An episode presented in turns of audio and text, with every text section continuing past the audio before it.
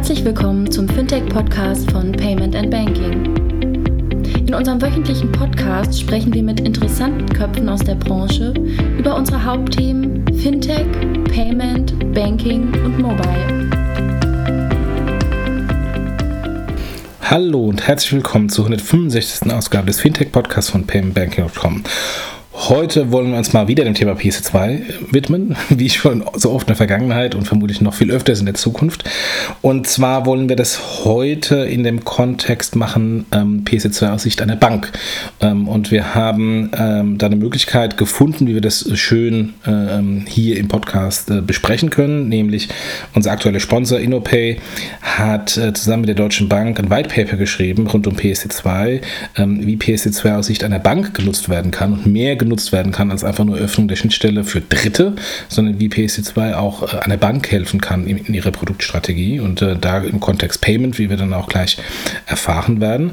Und äh, der Grund ähm, für, für die Diskussion ist eben, wie gesagt, ein White Paper, was InnoPay äh, entwickelt hat mit der Deutschen Bank, was erst in der Zukunft erscheinen wird, also noch nicht da ist. Wir kriegen einen kleinen Sneak Preview darüber und haben insofern ähm, die beiden, ähm, die das White Paper entwickelt haben, nämlich ähm, Munem Quartet von InnoPay und ähm, Christian Schäfer von der Deutschen Bank ähm, als Gast. Ähm, aufgrund der Tatsache, dass äh, Munem Quartet äh, kein Deutsch kann, haben wir das Ganze auf Englisch aufgezeichnet. Passt sowieso bei uns äh, im Moment sehr gut in die Strategie, weil wir haben auch schon angekündigt, jetzt im, im Rahmen des Relaunches des Blogs auch ein bisschen mehr international äh, zu publizieren, Artikel auch in englischer Sprache zu veröffentlichen. Und insofern werden wir das auch zu, zu, zukünftig häufiger im Podcast haben. So, I'm here in Frankfurt at the uh, Taunus Tower uh, in Taunusanlage 1. First time that I'm here in this uh, skyscraper. First time uh, um, at InnoPay. Many many thanks for the invite. Um, InnoPay, as as uh, the, the, listeners know and the followers know, is uh, currently one of the um, sponsors of the blog and, and the podcast. So many thanks that we actually now have you guys um, in the in the in the podcast.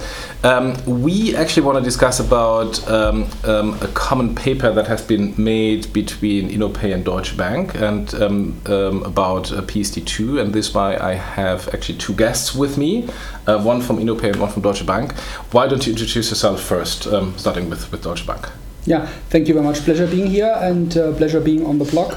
My name is Christian Schäfer. I'm a global product head for payments at Deutsche Bank in the corporate cash management space. And in addition to that, um, I run the group wide PSD2 implementation project which on the one hand side looks to uh, PSD2 compliance, um, as we had it uh, accomplished already at the beginning of the year with the core provision, but more importantly uh, into the opportunity space of PSD2, where with the opening up of uh, payment infrastructures to third-party providers, to fintechs, a whole lot of opportunities uh, emerge that can be realized both by fintechs as well as banks, and Deutsche Bank is obviously very interested in realizing these opportunities. Mm-hmm.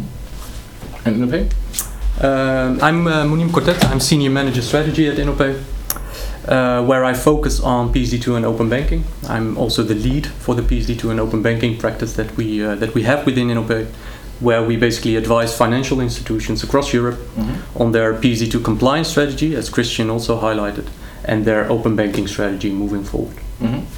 Nils, do you also want to say, say something from the local uh, InnoPay? From the local head? office, yeah, thanks Jochen. So actually, uh, I'm Nils Jung, a managing partner of the InnoPay uh, practice uh, for the DACH region. So I'm, I'm happy that uh, we are sponsoring you and also hosting Mounaim and, and Christian today for um, for that uh, study presentation. Otherwise, I will be more quiet today because I haven't been writing the studies, following, of course, what's happening there. But if we have something smart to say, Jochen, uh, we will definitely feed in and um, okay. ask some questions. Um, to the guys. Yeah. Okay, perfect. Looking forward.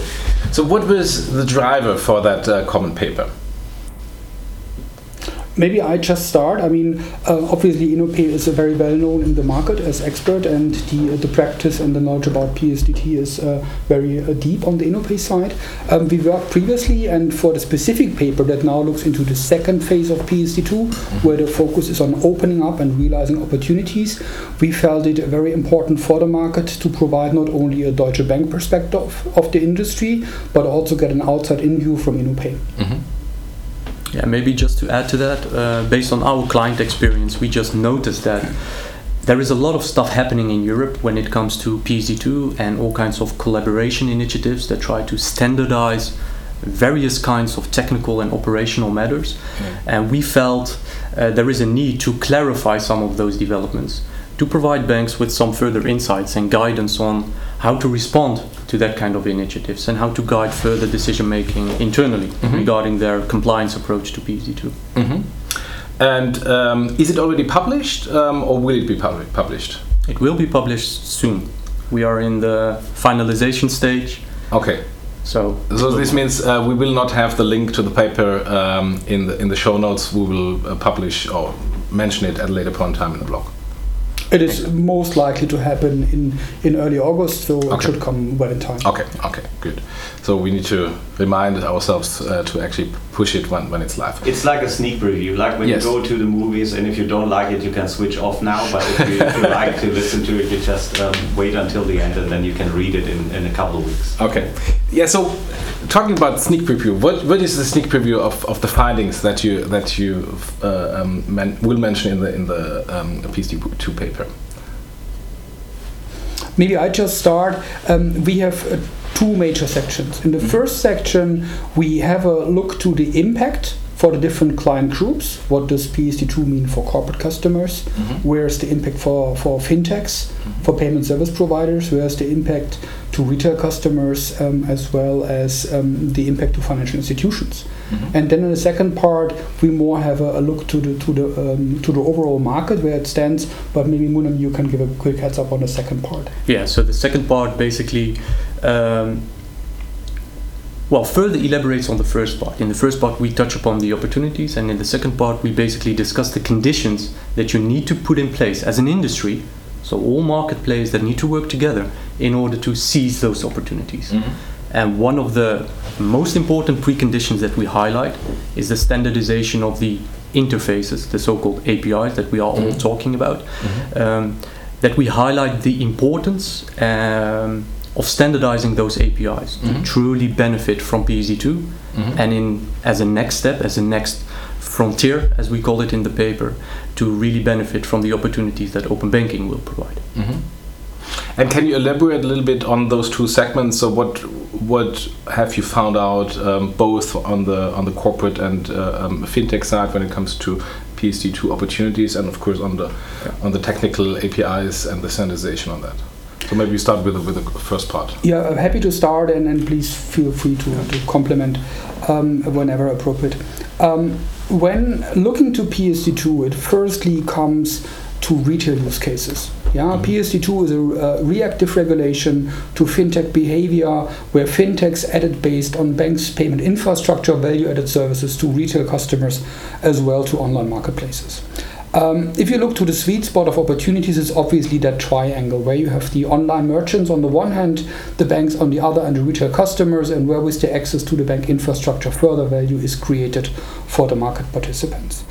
Um, hence, the sweet spot for corporates as a client group is primarily in the e-commerce space, they're the e-commerce payment space, but there's also opportunities in the space of Internet of Things. So if you look maybe three or five years into the future, where your car is not more, is it's much more than mobility, where you have services in the car that you can switch on the on demand, where payment needs are uh, required. That is something where PSD2 provides huge opportunities for have having efficient solutions for making payments in Europe.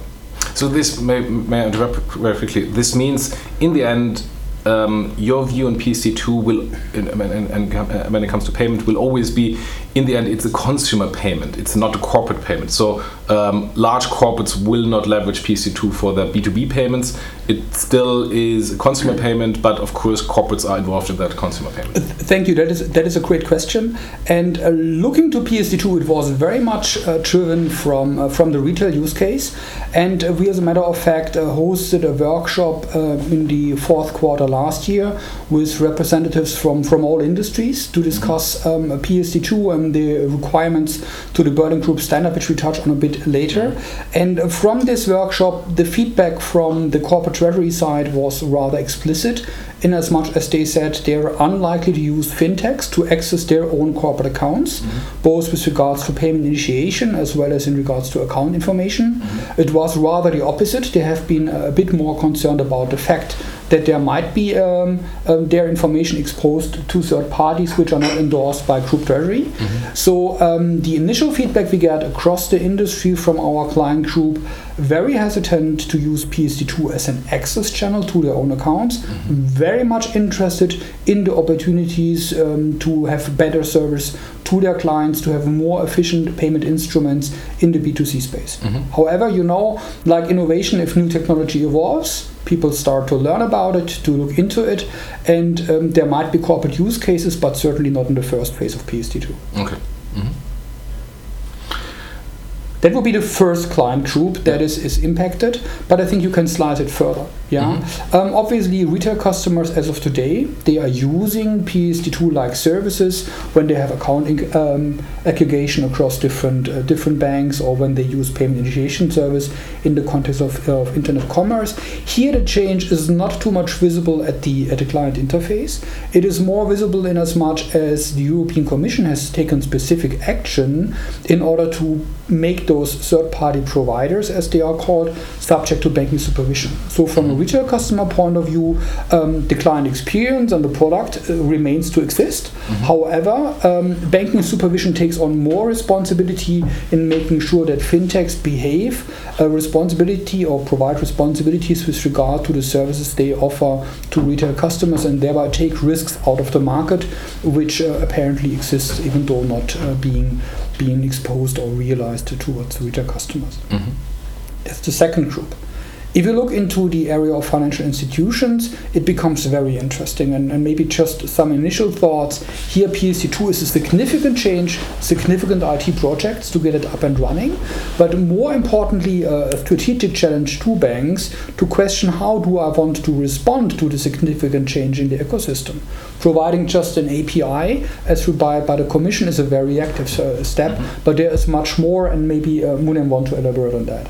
And then lastly, you have um, the client group of fintechs that uh, is kind of uh, sitting in between, right? There are those fintechs that are already operating in the context of PSD2 yeah, and now become uh, subject to banking supervision. Mm. They have to change some of their existing um, communication practices they have with banks. You know, there's this technology of screen scraping mm. where they behave like a robot on the bank's website, mm. which now needs to move into API. So for them, it's going to be a real significant migration challenge that they are exposed to. But more importantly, they also have a significant strategic challenge in as much as they are now uh, kind of um, entering a, an innovation ecosystem system, which is much easier to enter because connecting via standard API is much easier. So they can fear much more competition from other fintechs in the field, but also from banks, which may take a more proactive space uh, step forwards in regards to PSD2. And lastly, with regards to payment service providers, uh, PSD2 obviously is uh, an opportunity in regards to offering new products, but also a threat to existing products that are on the payment cartridges. Um, so different line groups, different views, but but happy for for Mounaim to, to complement yeah. on some of those. Yeah, I think the interesting part where we touched upon is that you have B2B use cases mm-hmm. where corporate clients will use PSD2 interfaces uh, or APIs. Um, yeah, basically to realize internal uh, efficiency gains or to improve payment processes uh, internally or to retrieve account information in a more real-time manner than they they are used to today through host to host channels or Swift or EBICS mm-hmm. or th- that kind of protocols. Uh, but the interesting part that Christian also highlighted is more in the B2B2C use case. So, where you have corporate clients that want to collect payments from their retail customers and that you enable that corporates with innovative payment solutions. Um, and that is obviously the interesting use case where also PSD2 originated from to basically further streamline and make e-commerce uh, payments more secure um, and more convenient for customers. Uh, to provide an alternative to to the credit card payments where um, that that dominates certain European countries today. when I when I look at when PSD2 was opened up um, or actually defined from the EU Commission um, as, a, as a law, um, you mentioned rightfully it was um, banks more in a, in a passive mode and a reactive mode. Um, and um, we always saw a lot of fintechs coming up with interesting ideas leveraging the data from PSD2. Now, what I see is, um, especially Deutsche Bank, suddenly came up and did something that I had expected from a fintech to actually be a party like Sofortüberweisung, um, building up a kind of a new payment mechanism, especially in cooperation with, with airlines. And um, I, I, I, when I read it first, I thought it's interesting that suddenly a bank changes their position from a reactive situation in a proactive situation and comes up with a service um, to its corporate clients uh, that we actually had all expected to come from a fintech and not from a bank.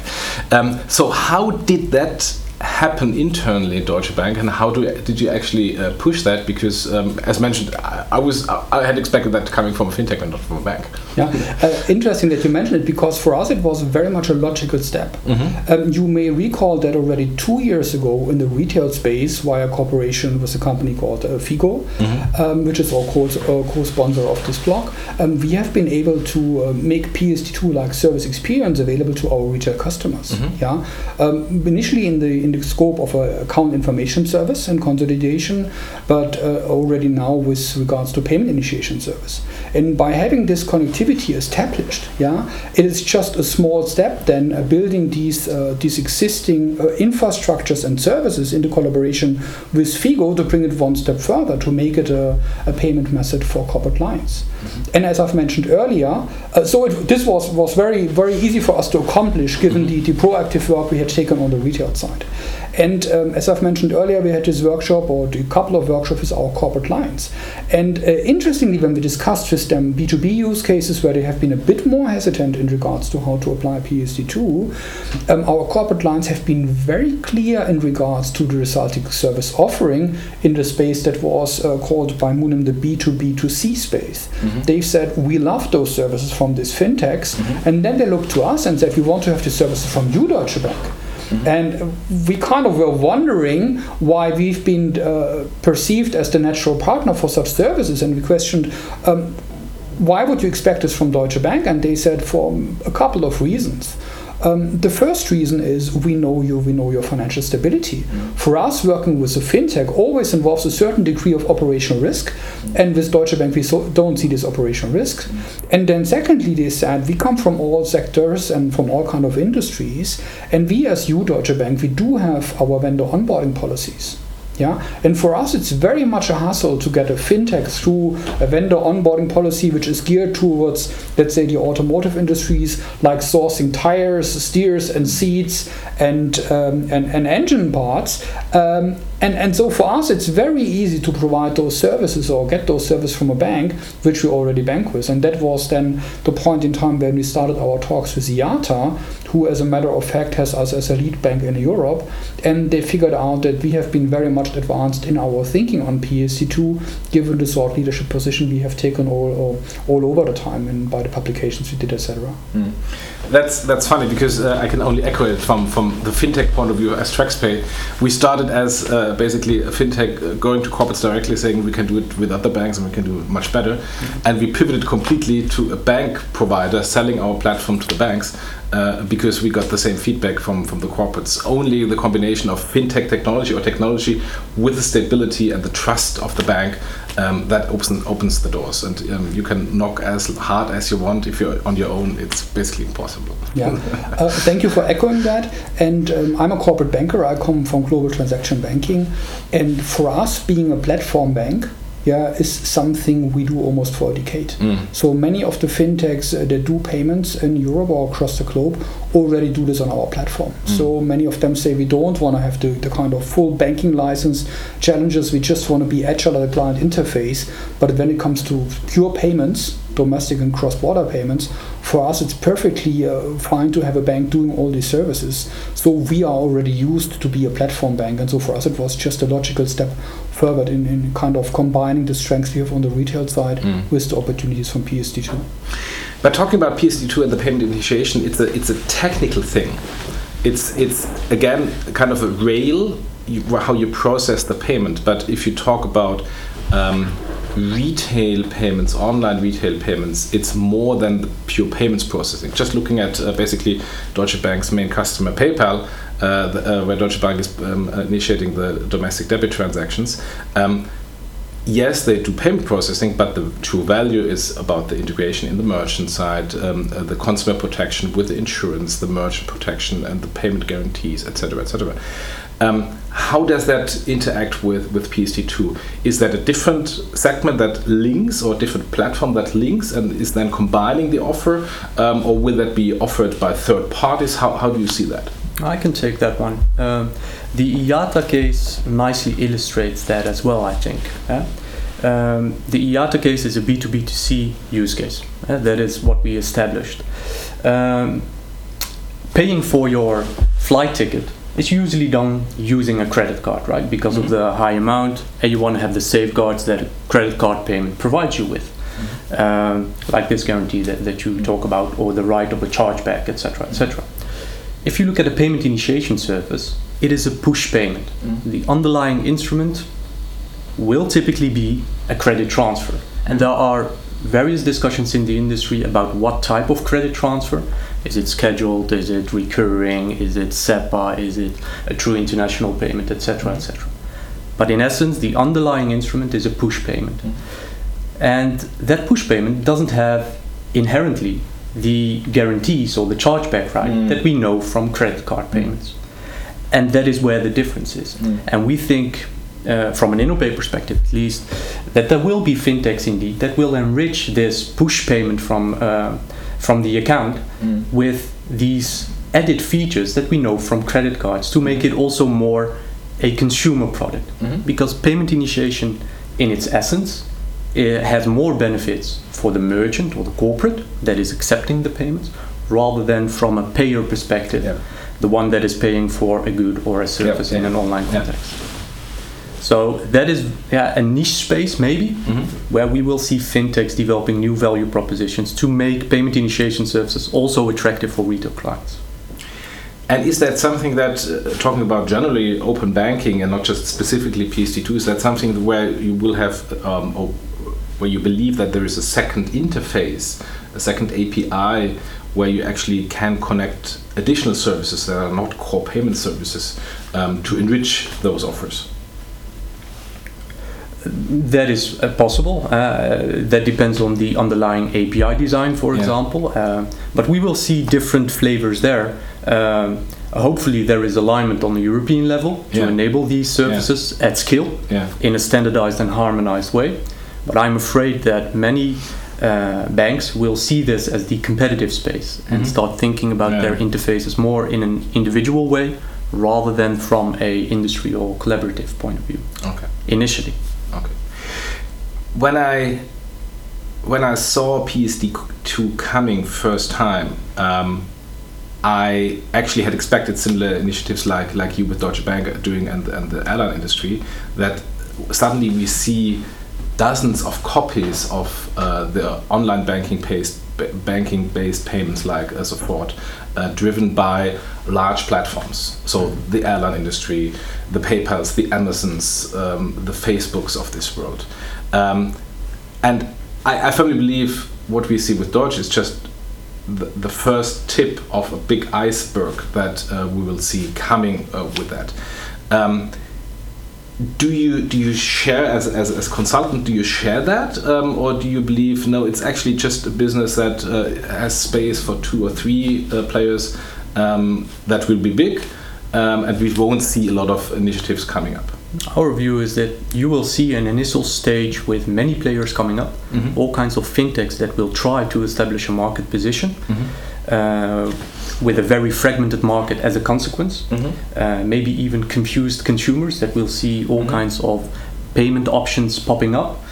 Um, but after that initial stage, you will see that only the strongest will survive, Mm. and the strongest will be the ones that are able to uh, obtain the trust of retail customers.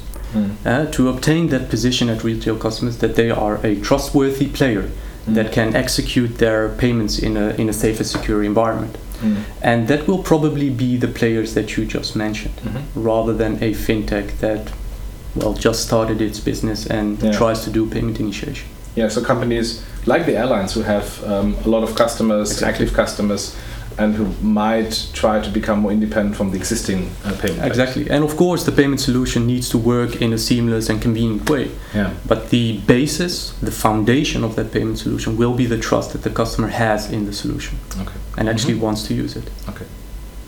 Good. Um, you mentioned at the beginning the second part, which is the technical part. Can you elaborate a little bit on that, on that, please? Yeah, um, so the technical part is a little bit later in the article. Yeah. We start basically uh, with the second part with a couple of market scenarios that we uh, might expect. And the scenarios are divided on, on two axes. Uh, the first axis is the extent to which banks will open up further than PSD2 and move towards open banking services. Mhm. And the other axis has to do with the extent to which we will see a harmonized or a fragmented landscape. Mhm. Uh, will the banks develop their interfaces on their own in a Mhm. proprietary way, following their own operational rules and Mhm. technical uh, requirements? Or will we see more collaboration on, on API design and security principles, etc.? Um, and then we elaborate that if we look at the current state of the market, we basically see a situation where we, especially the, the majority of the banks, tend to focus on a very limited scope, only the compliance scope, Mhm. and uh, that we see that banks try to follow their own approach. Mhm. We call that local flavors rule. Mhm. Um, that is what we see now. But we also see in the market various initiatives that try to uh, drive harmonization and standardization of the technical and functional interface, the Mhm. API. And we uh, define that as a necessary precondition to move to a second scenario that we have defined in the article, which is a minimal viable ecosystem. Mhm. That is where banks open up their PSD2 APIs in a standardized way. Mhm. And if you do that, you will be able to offer third party services at scale in a cost effective way. Mhm. Because these third parties will be able to connect to banks in the same way. Uh, we will have, I don't know, 5,000 banks in Europe.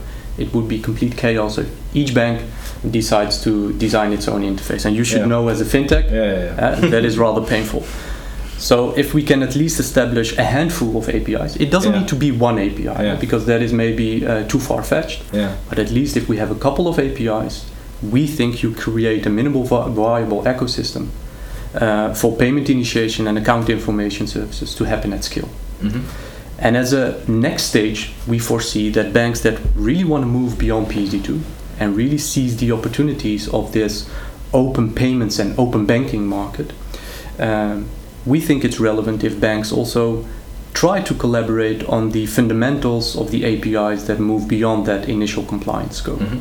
And then you move towards an open banking ecos- ecosystem. Mhm. Um, and in the remainder of the article, we then explain the preconditions for all those scenarios. Mhm. Um, but we focus m- mainly on how we can move from scenario one, where we have a local flavors rule Mhm. environment, Mhm. to this minimal viable ecosystem, Mhm. where we have PSD2 APIs that are standardized. Mhm. And there we explain all the initiatives that we see happening now in, in Europe, Yeah. starting with the Euro Retail Payments Board, Mhm. that has established a working group uh, on payment initiation services initially, and they have taken account information services in scope where, where relevant. Mhm. And they focus on the more operational and governance aspects. Um, and soon after have uh, created a distinct working group that will focus more on the APIs. Mhm.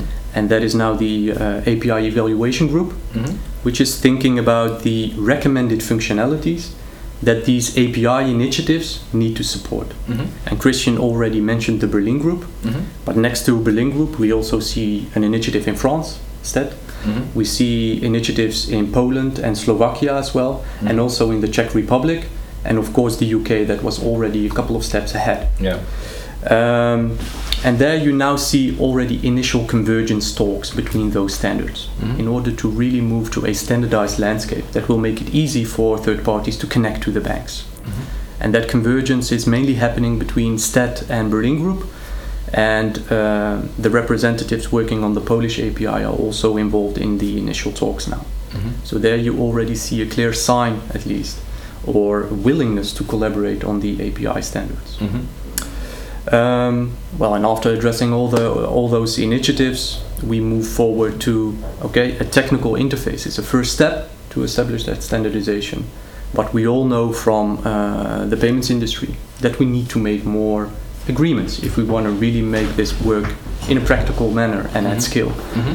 And there you touch upon more operational uh, matters like uh, registries or directory services or a harmonized testing framework Mm. because it would be very complex if each TPP needs to adhere to the testing requirements of each individual bank. Mm. So let's try to harmonize that as well. Mm. Everything to make it as seamless and smooth as possible for TPPs to connect Mm. to the interfaces of Mm. banks. And that is basically what we elaborate uh, in the second part of the uh, article. Okay. Uh, what or what is the time frame that you expect that the harmonization, the real harmonization in, in, in, in the practical manner Yeah. actually um, will take place? Because if I listen to my to my fintech uh, uh, peers, uh, I feel to some extent a strong frustration uh, uh, because um, uh, we had, especially look in Germany, we had um, uh, the the standard home banking interface that has been used for um, a lot of use cases that are already live, Yeah. and now that there is. I don't, don't want to say it's a mess, but there is this complexity of different APIs and different approaches. Some banks are more proactive, like like Deutsche Bank. Some banks are more um, trying to avoid it as soon as possible, Yeah. uh, or as long as possible. Um, so how do you how do you see when this will actually be harmonized to say, okay, here is now a kind of a standard minimum viable product API that um, can serve the vast majority of the of the banking market. Yeah, I- can go first, Christian, and then uh, maybe you can add to it. Uh, from a bank perspective, and what we experience from our projects that we do with banks, is that there are two clear di- uh, deadlines that they need to adhere to.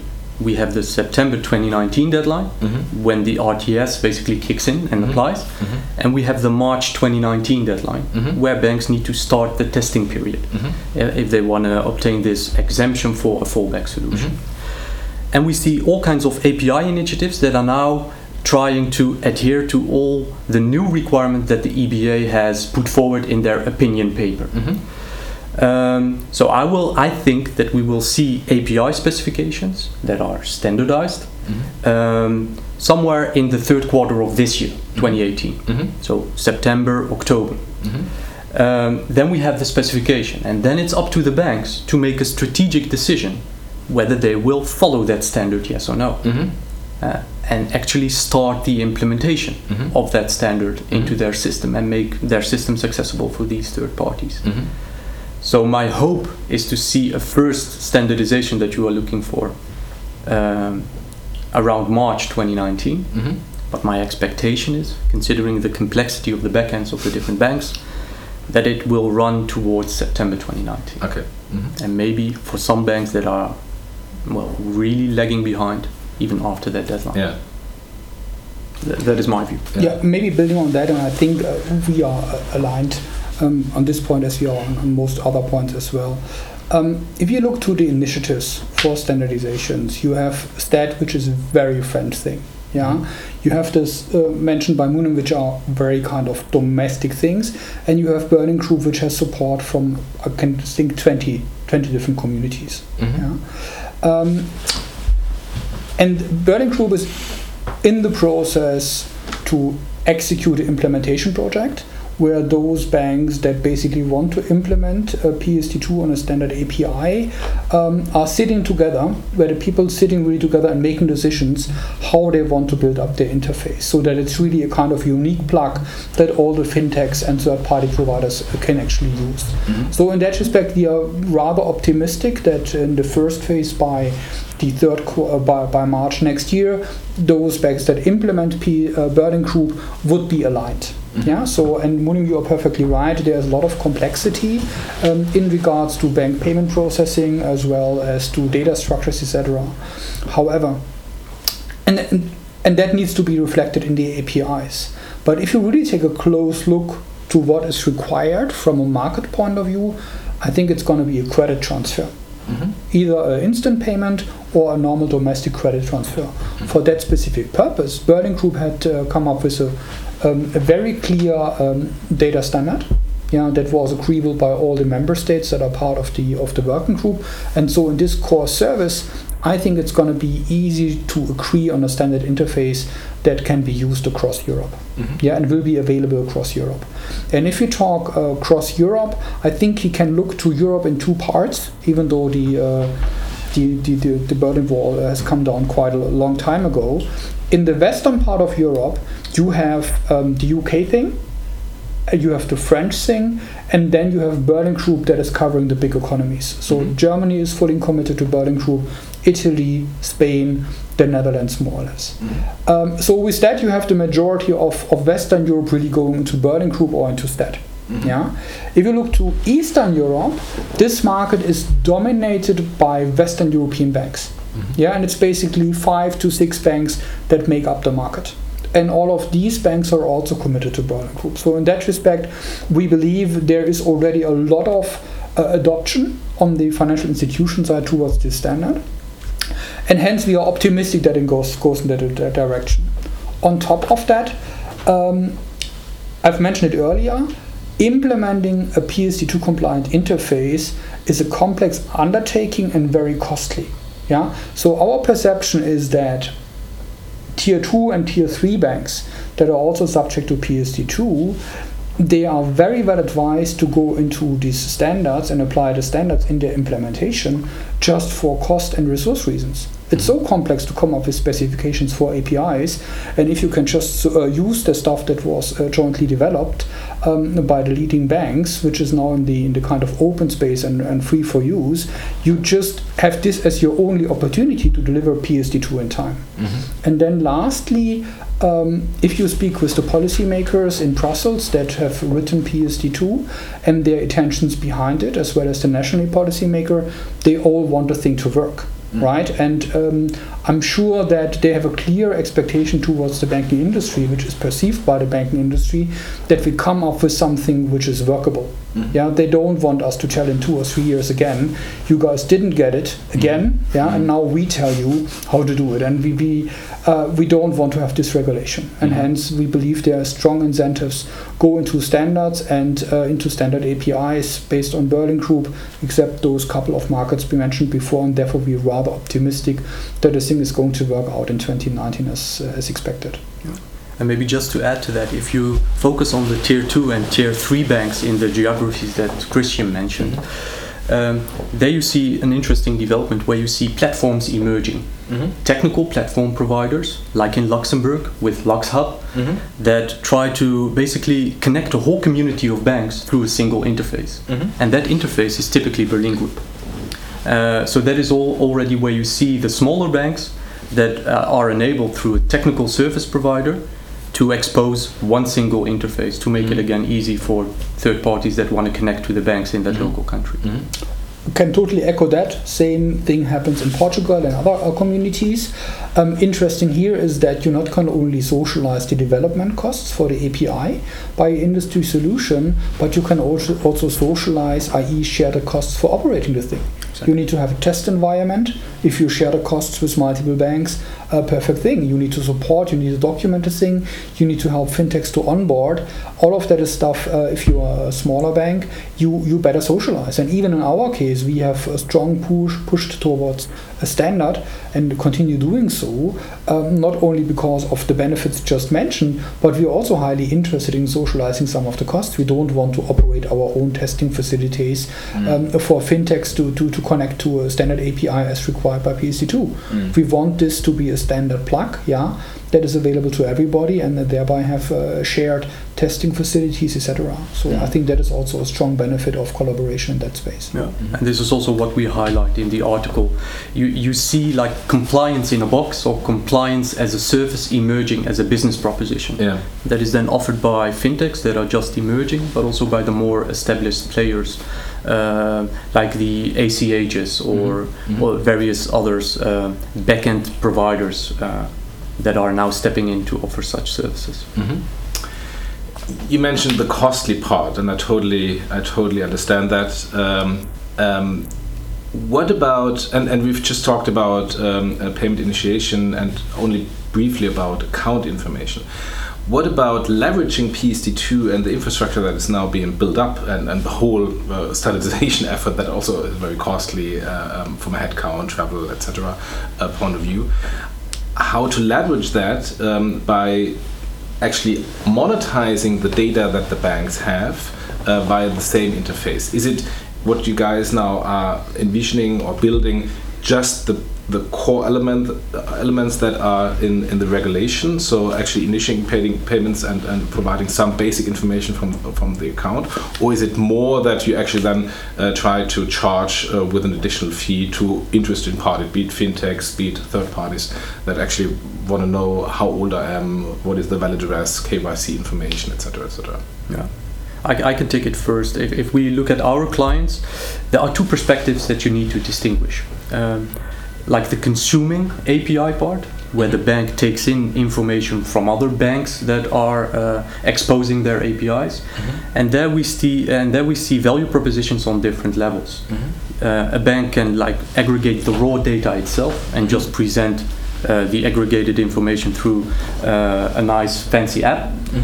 Uh, we see banks that build propositions on top of that um, that are more related to the insights that are derived from the raw data, mm-hmm. categorization, budgeting, that kind of mm-hmm. stuff. Mm-hmm. And you see applications that are built on top of those insights. And there you see all kinds of switching services. If you if they see that you pay too much for your energy bill, they provide a switching uh, service to more cost-effective providers, etc. And uh, we see that basically as a very defensive play from the banks in order to retain customers. Uh, and uh, that is also a no regret for most of the banks in order to establish their relevance and maintain it moving forward. The more interesting part, um, uh, where we support our clients, is on the exposing API part. And there, indeed, a bank needs to expose three APIs now payment initiation, account information, and this confirmation availability of funds, which we tend to forget, that API, but True. it's really in Yeah. scope. Yeah. Um, and there you see that banks are thinking about all kinds of other resources or assets that they have uh, within their business lines, and to start thinking about okay, how do I build an API portfolio that I can monetize with uh, typically with partners. Uh, they start with handpicking the partners to think about potentially interesting APIs like the name or address verification that you mentioned um, that they can monetize and, and basically create a new revenue stream for uh, for them. So there are two perspectives that we see at our clients. I again can echo that uh, very much. Um, from our point of view, um, PSD2 is to be seen as a stimulus. Yeah, the Commission has made a point, um, given earlier, uh, earlier debates in the industry, but um, there is a clear expectation towards the industry that we uh, progress as an industry towards a, a couple of dimensions. So um, there's a clear expectation that this doesn't stop at online accounts and payments. So it will go further from our point of view. There's also a clear expectation in that. Um, it will uh, go into the dimension of providing value-added services. Here again, we would see a need for industry collaboration because um, from a, from a receiving end, coming back to the B2B2C discussion, from a receiving end, you always want to have reach to an entire client base across different banks. So collaboration on age verification, um, but also, for example, where it comes to kind of uh, pay later schemes, where you have a kind of financing linked to a payment instrument, is something which again requires industry collaboration. There is the opportunity for the retail banks here to provide in a, in a, kind of common context value added services which then get appreciated. We must not forget that uh, specifically in the PSD2 context, there is no value appreciation for retail banks. They have just to provide the services. Mm. And there is no explicit appreciation from the fintech nor from the merchant, for example, that uses the service. And there is opportunity to develop in that direction. Mm-hmm. And then lastly, and I think that is also part of the paper, um, PSD2 is a lead regulation within Europe but it's closely followed by regulators across the globe, and we see PSD2 being a stimulus not only for the European um, uh, payment market, but also as an um, establishment of regulatory trend, where we see uh, countries like Hong Kong, like China, like Japan, and others kind of picking up on it and coming with similar regulations, yeah. and we expect more of that. Okay. Yeah. And maybe just to add to that, uh, we are also keeping track of these open banking developments across yeah. Europe, yeah. where we track the developer portals of banks that have publicly made available their APIs. Yeah. And there you see a strong focus in Europe on payment initiation and account information APIs, uh, especially the banks that are uh, leading the pack, basically, that already have exposed their specifications. But you see some some banks that are also moving beyond that that are thinking about okay, can we also expose our information on non-payment accounts right? because PSD2 is only mm. about online mm. accessible payment accounts. So you see APIs emerging on the non-payment accounts like mortgage accounts, investments, uh, etc.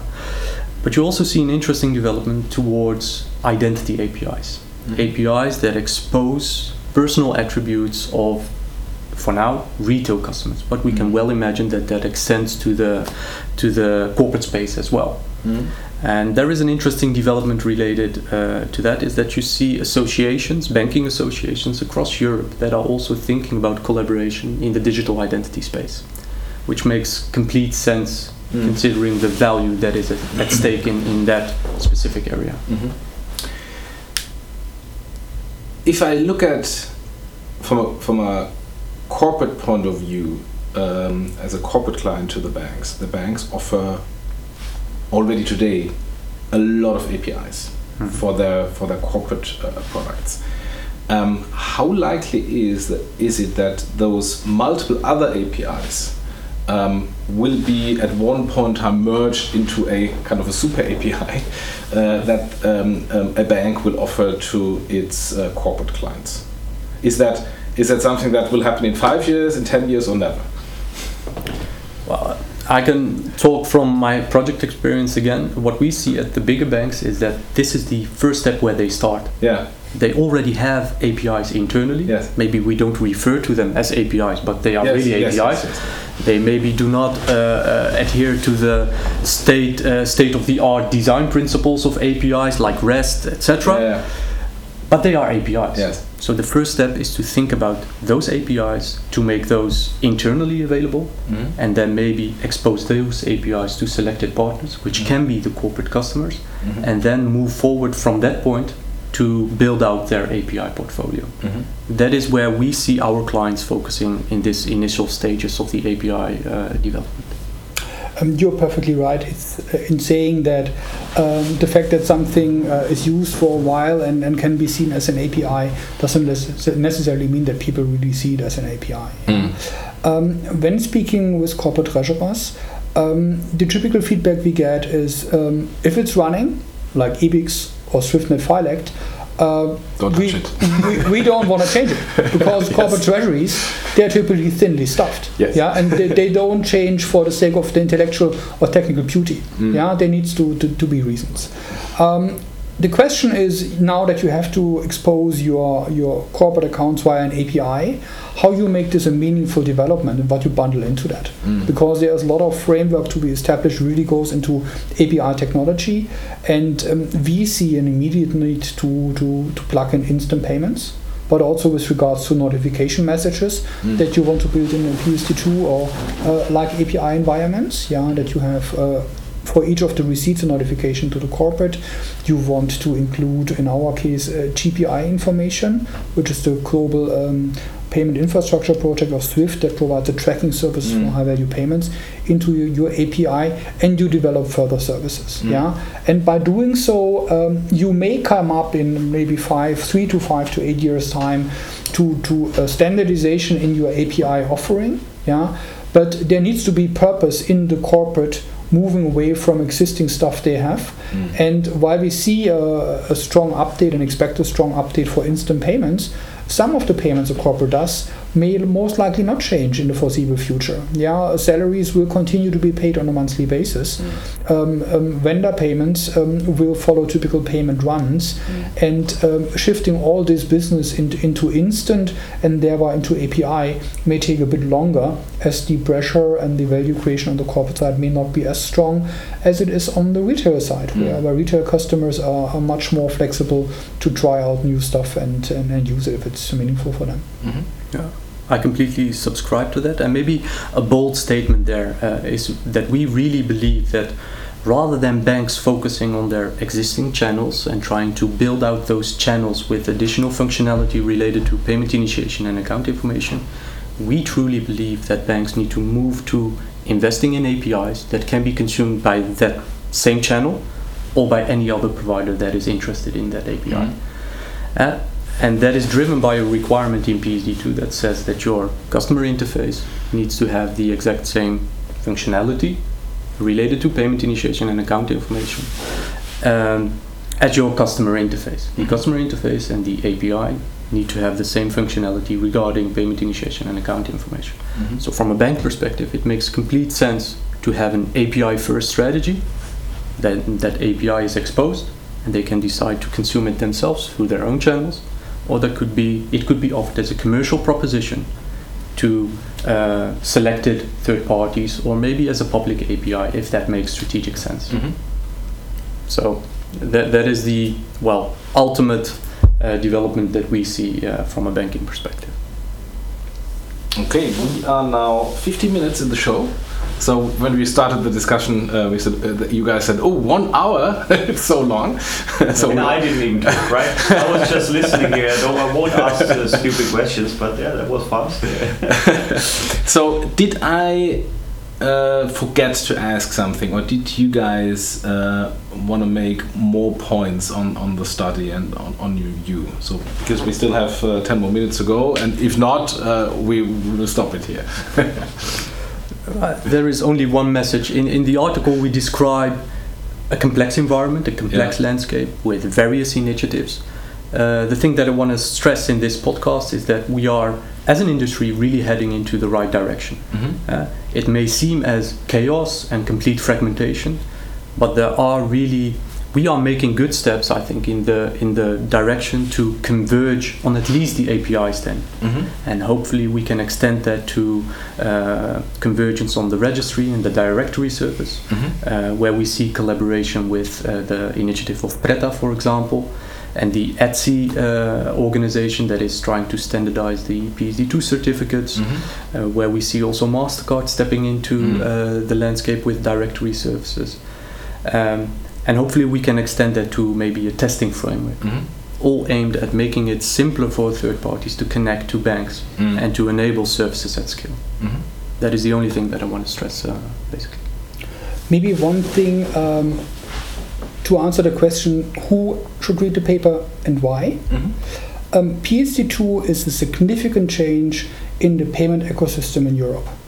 It impacts all client groups in different dimensions, and those clients, be it corporates, be it retail, fintechs, financial institutions, payment service provider, um, that want to get some guidance on how they could benefit from PSD2. Mhm. They will, in the first part, find an easy entrance to see where the opportunity space for them specifically lies. And then those that want to go a bit, a bit deeper and understand where does the market currently stand, and is this the area of ferment where nobody knows what's going on, or is this something where I already can start to become active and, and make choices on, on providers that provide solutions or build out my own solutions? It gives the guidance and trans- transparency about the multiple actors in the markets, where the markets stand. We believe it's the right point to take, ac- take action, Mhm. um, both to, to implement your own strategies if you want to realize opportunities, but also for choosing providers that provide solutions, as we, for example, do in the airline space, but are discussing it with many other industries and many others of our clients. Mm. Okay, so many, many thanks for all the insights. Uh, interested to see the white paper in the end. Um, I, I, think we will have kind of an article in, in, payment banking once it's live because usually we talk about something, we have it in the show notes, and the people can click on it. This is not the case now, now uh, here. We have now 60 minutes sneak preview, um, and uh, we'll publish it also on the blog or announce it on the blog uh, once it's once it's live. Yeah, we, we can put a couple of other links below, like the open Yeah. banking monitor that just Moni mentioned in Yeah. here, which kind of gives a little bit of an idea how we see the market and how players do act. And we can also link the old paper that we have done together with Deutsche. Yeah. It'll be ready soon. It's just in the marketing um, uh, department now at Deutsche, so it looks a little bit nicer and will be out soon. Okay, great. Looking forward to it. Many many thanks uh, for for your time, um, and uh, uh, looking forward for the next steps. Thank you. Thanks. Pleasure. Thank you. Thanks.